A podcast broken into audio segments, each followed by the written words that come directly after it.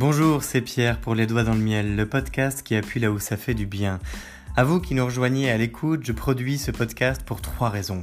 Je ne comprends pas pourquoi les gens laissent traîner leurs soucis sans les régler alors qu'ils ne vont pas bien. Je ne comprends pas pourquoi nous reproduisons sans cesse les mêmes erreurs avec d'autres personnes dans d'autres lieux et en d'autres temps. Et je ne comprends pas pourquoi on peut se sentir si seul face à l'échec alors qu'on est si nombreux. Alors à vous qui avez vécu un gros raté, à vous qui voulez sortir de vos cycles de vie pour progresser vraiment, ce podcast vous est dédié parce qu'il faut commencer par changer son monde pour changer le monde. Je vous parle parce que c'est du vécu, je vous parle parce que je suis passionné par ce qui forge notre nature et notre identité, et surtout, je crois qu'on peut faire mieux sans avoir à en souffrir. Je vous souhaite la bienvenue dans cette troisième saison, la fin, développer une raison d'être pour progresser. Elle fait suite aux deux premières, la bestialité où nous avons croisé les mondes pour faire face à nos contradictions, et la colère où nous avons utilisé nos échecs de vie pour avancer. Ici, nous allons poursuivre avec une cinquantaine d'épisodes depuis le fait de gagner en ego pour avancer coûte que coûte afin d'acquérir suffisamment de connaissances pour être rassasié. Nous allons parler de volonté, de performance, de dépassement de soi, de rouleau compresseur, de solitude, de courage, de hier et avant tout de passion. Nous serons accompagnés pour ce faire avec un générique de fin produit par Lotfi, qui est à la fois un cuisinier de talent, rappeur et producteur. Et surtout, je n'ai qu'une seule chose à vous dire que vous devez retenir, c'est possible. Alors, bienvenue dans ce nouvel épisode de Les Doigts dans le Miel, saison 3, la fin, à vous les studios.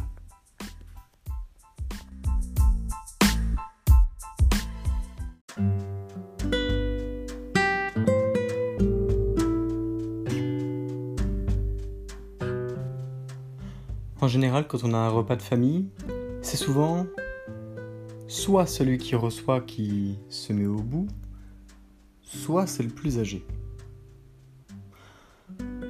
En général, ça signifie que la personne qui est au bout de la table est la plus respectée, la plus haute en termes de mise en valeur.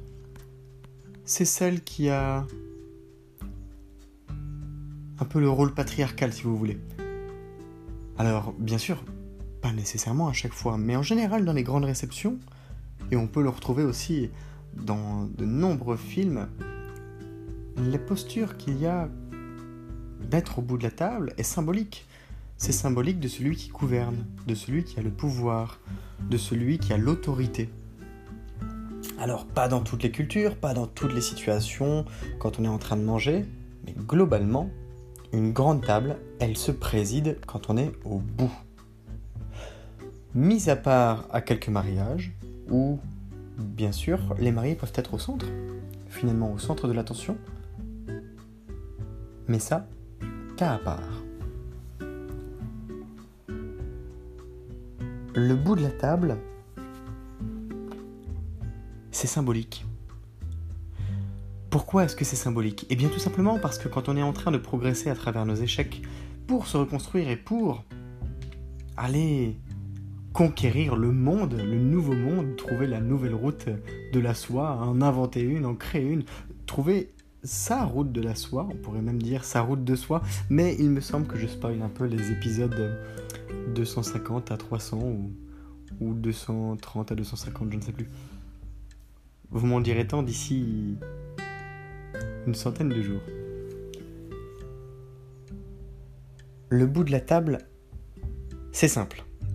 C'est la place que vous vous octroyez au moment où votre ego prend le dessus. Même si vous êtes sur le côté dans la réalité, c'est pas un problème. Dans votre tête, vous êtes au bout de la table. Rappelez-vous les épisodes précédents. Je vous ai parlé de la mentalité de Cristiano Ronaldo. Dans sa tête, c'est le meilleur, c'est le champion du monde. C'est comme ça, même s'il n'est pas ballon d'or, même s'il il n'obtient pas euh, la récompense ultime de meilleur joueur du monde, dans sa tête, c'est le meilleur joueur, tous les ans, toute sa vie. C'est un point commun parmi tous les grands champions. Et, et grands champions, je ne parle pas que sportifs. Tous les grands champions dans leur catégorie respective, dans leur catégorie de vie, aussi bien dans la, le milieu artistique de la peinture, que de la danse, que du football, que de l'entrepreneuriat, etc., etc., etc., dans leur tête, ils sont tous au bout de la table. On peut trouver des exceptions, c'est certain. Mais les exceptions ne sont pas la règle. Et le jour où ça l'est, alors c'est que le regard que l'on, qu'on leur porte est biaisé. C'est qu'il vaut mieux prendre du recul parce qu'on se trompe dans ce cas-là. Un monde où tout le monde est exception, non, on n'y est plus. Le bout de la table, c'est une manière de s'élever dans la société. De s'élever physiquement d'une certaine manière, puisque le spirituel a un impact sur le physique. La conscience de notre posture a un impact sur notre physique. La puissance de notre subconscient dans ce moment-là, lorsqu'on se répète en permanence qu'on est le bout de la table, on n'est pas au bout, on est le bout. C'est un peu différent et c'est encore plus fort. C'est le pouvoir de notre subconscient que de nous transporter de manière physique au bout de la table en pratique. Le bout de la table, vous me suivez, j'espère bien.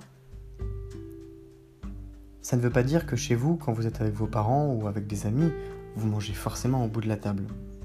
Non, ça veut dire que par rapport à ce que vous faites, par rapport à ce que vous désirez, dans votre tête, vous êtes au bout de la table.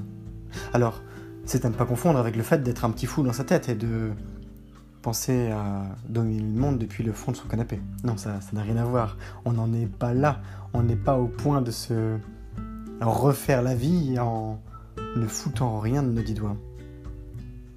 Alors, la méditation peut aider à accomplir certaines choses, par exemple, autant que l'hypnotisme. Il existe des hypnothérapies, des méditations en pleine conscience. Il existe même plus de 80 000 formes de méditation, il me semble, si j'en crois Hermès Garanger, qui était devenu euh, il y a quelques années la plus jeune lama du monde. Lama, je le rappelle, qui vient de la religion bouddhiste. On peut s'aider de certaines méthodes de visualisation créatrice, de tout un tas de choses, mais ce n'est certainement pas en restant les bras croisés que l'on va transformer l'essai. Alors, je repense également à Totally Addicted to Bass, aujourd'hui, qui m'a gentiment rappelé que... Comment dire Surpenser ne compense pas l'action. Moi j'ai écrit surpenser ne compense pas l'action sur Instagram. On peut avoir des idées fantastiques, n'importe qui le peut, mais il s'agit de les concrétiser dans la vie. Donne-toi les moyens de tes objectifs, forme-toi et agis. Ça c'est ce que j'ai écrit. Facile à dire est la réponse, et pas forcément facile à faire. Les HP peuvent avoir ce genre de problème. Bien sûr. D'ailleurs, c'est du vécu et du revécu. Et c'est pourquoi j'avais publié avant le bout de la table le modèle de la personnalité autotélique qui n'a d'autre but qu'elle-même au sens positif. C'est-à-dire que l'idée n'est pas de euh, regarder le nombril, non. L'idée est d'apprécier le processus en permanence, sans autre objectif que d'aimer ce que l'on fait, sans autre but plutôt. Quand vous aimez quelque chose, vous le faites. Si vous l'aimez encore, vous continuez à le faire.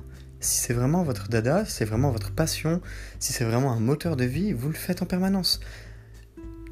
Je ne sais pas si vous connaissez l'homme qui a fait les plus grands tricots du monde et qui a habillé des rochers, des collines, des vallées. Enfin, c'est incroyable parce qu'il a fait des super rues, des magasins, des supermarchés plutôt, non pas des super rues. Cette personne-là s'est juste dit Bon, bah je vais faire du crochet maintenant. Et il a fait du crochet. Et il a fait des petites mailles, des grosses mailles, des petites mailles, des grosses mailles. Et puis il a fait un pull. Et puis il a grandi le pull. puis le pull est devenu un vêtement de rocher, puis le vêtement de rocher est devenu un deuxième vêtement de rocher, et ainsi de suite. Et de fil en aiguille, il a fini par avoir plusieurs, euh, plusieurs euh, records du monde, dont celui de la plus grande toile réalisée en crochet. Il y, y a, vraiment des... Des personnes qui font des trucs, on se pose la question quand même de savoir pourquoi. Mais il n'y a pas de but derrière. Il le faisait juste parce que... Je sais pas, c'était excitant pour lui, c'est plus fort que lui. Vous imaginez, vous, tous les jours? Si vous deviez compter, je ne sais pas si vous avez déjà imaginé jusqu'où vous êtes capable de compter à voix haute. Quand j'étais plus jeune, j'avais atteint plus de 25 000. J'avais atteint 26 000 et quelques. Je me rappelle plus précisément le, le nombre, mais j'avais compté jusqu'à 26 000 et quelques. J'étais devant un arrêt de bus et je me suis dit, en fait, il pleuvait. Mon père m'avait déposé devant l'arrêt de bus très tôt, du coup. Et finalement, il s'était arrêté de pleuvoir. J'avais pas envie de marcher dans le noir, j'avais pas envie de marcher sous la pluie, et je lui avais demandé de me déposer, alors qu'on était à 700-800 mètres. Je ne voulais pas marcher. Et je me suis dit, bon, bah qu'est-ce que je peux faire en attendant? Parce que c'est long quand même quand on attend. Euh, j'avais euh, peut-être presque une heure, trois quarts d'heure, un peu plus. Et puis j'ai commencé à, à, compter. 1, 2, 3, 4, 5, 6, 7, 8, 9, 10, etc. De telle sorte qu'au bout d'un moment, je commençais à trouver le temps long, alors j'ai imaginé d'autres manières de compter. Je le faisais avec des pas. Je faisais un pas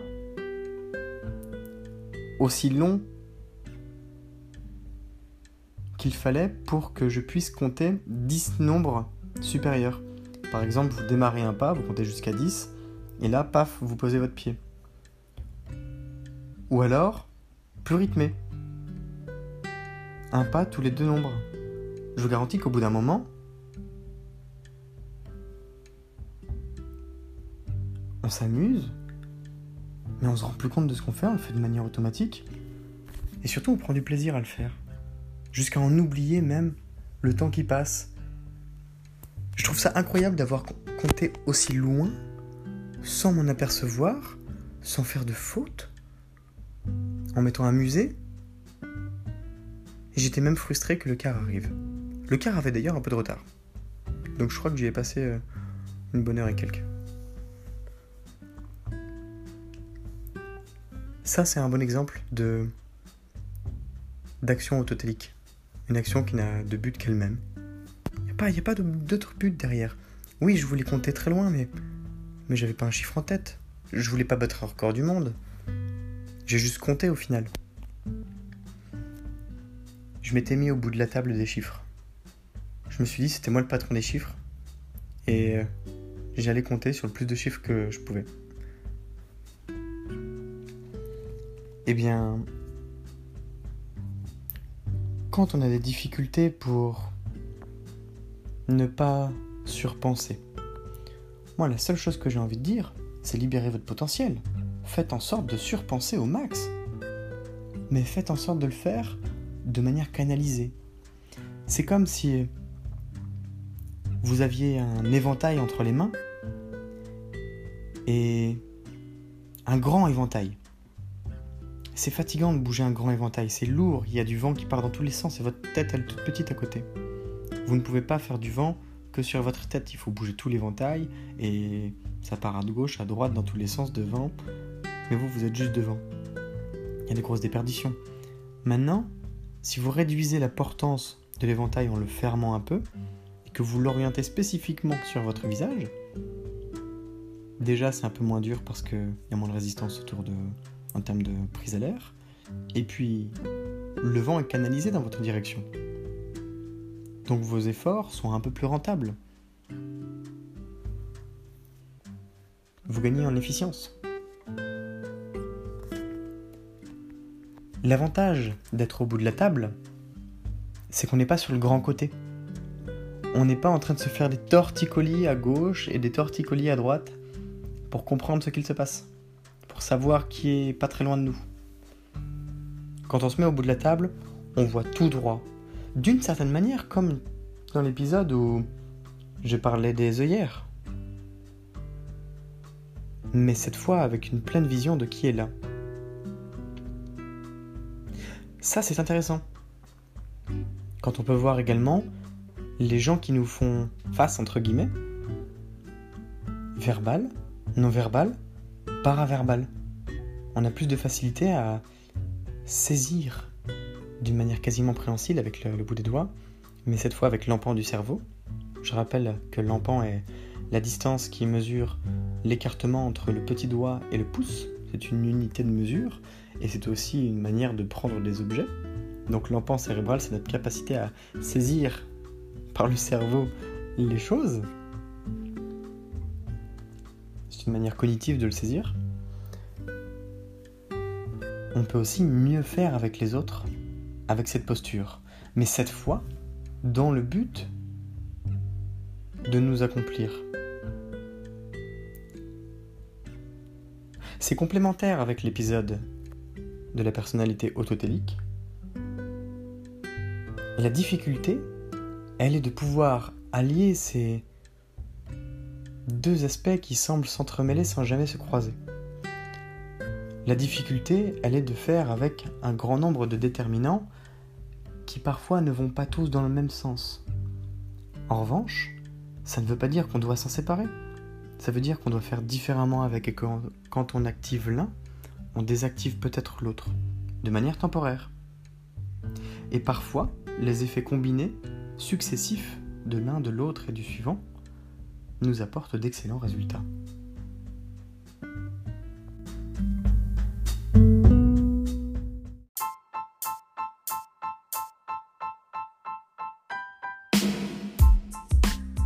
Je t'invite à liker, commenter et surtout partager le podcast depuis la plateforme où tu l'écoutes de manière à le diffuser auprès du plus grand nombre de personnes qui auraient besoin qu'on appuie un peu plus fort là où ça fait du bien. Rappelle-toi peut-être que par le passé tu as vécu des moments difficiles ou voire des échecs de vie et peut-être qu'à ce moment-là ça t'aurait fait du bien d'entendre une pensée, quelques mots ou avoir un début de plan d'action pour mieux faire avec, eh bien, tu as ce pouvoir entre les doigts en ce moment et ça peut être de ta responsabilité que de le communiquer à quelqu'un qui en aurait besoin. Alors, pourquoi pas? En tout cas, sache que c'est grâce à des personnes qui le partagent qu'il y a aujourd'hui plusieurs milliers d'écoutes du podcast Les Doigts dans le Miel et que ce podcast est écouté dans plus d'une douzaine de pays. Aujourd'hui, ce sont des sourires, des moments plus chouettes, des progressions et des constructions de projets qui s'accomplissent à travers le podcast. Je te souhaite à nouveau la bienvenue si tu viens de nous rejoindre et je te remercie si tu es plus fidèle qu'un ou qu'une autre d'écouter les doigts dans le miel en permanence car c'est grâce à toi aussi que je continue avec grand plaisir de diffuser ce podcast pour appuyer là où ça fait du bien. Je te donne rendez-vous demain. Je t'invite à picorer dans les contenus qui sont passés. C'est Pierre, Les Doigts dans le Miel, le podcast qui appuie là où ça fait du bien. Belle journée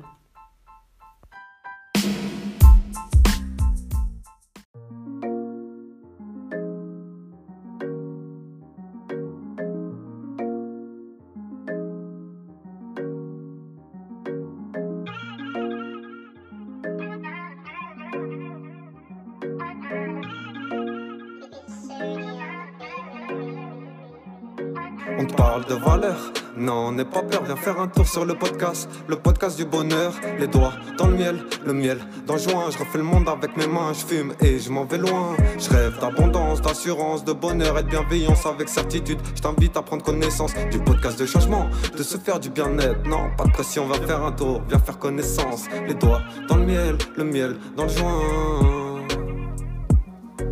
Les doigts dans le miel, le miel dans le joint.